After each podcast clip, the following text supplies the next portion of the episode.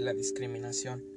La discriminación es el trato desigual hacia una persona o colectiva por motivos raciales, religiosos, diferencias físicas, políticas, sexo, edad o mental.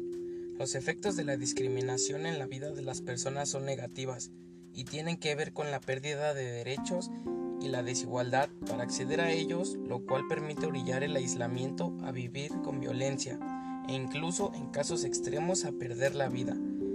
Para efectos de la ley federal, para prevenir y eliminar la discriminación, se entenderá por estar cualquier situación que niegue o impida el acceso en igualdad, pero no siempre un trato diferenciado será considerado discriminación. Bueno, hoy hablaremos de la discriminación. La discriminación es el trato desigual hacia una persona o colectiva por motivos raciales, religiosos, diferencias físicas, políticas, sexo, edad o mental. Los efectos de la discriminación en la vida de las personas son negativas y tienen que ver con la pérdida de derechos y la desigualdad para acceder a ellos, lo cual permite orillar el aislamiento a vivir con violencia e incluso en casos extremos a perder la vida.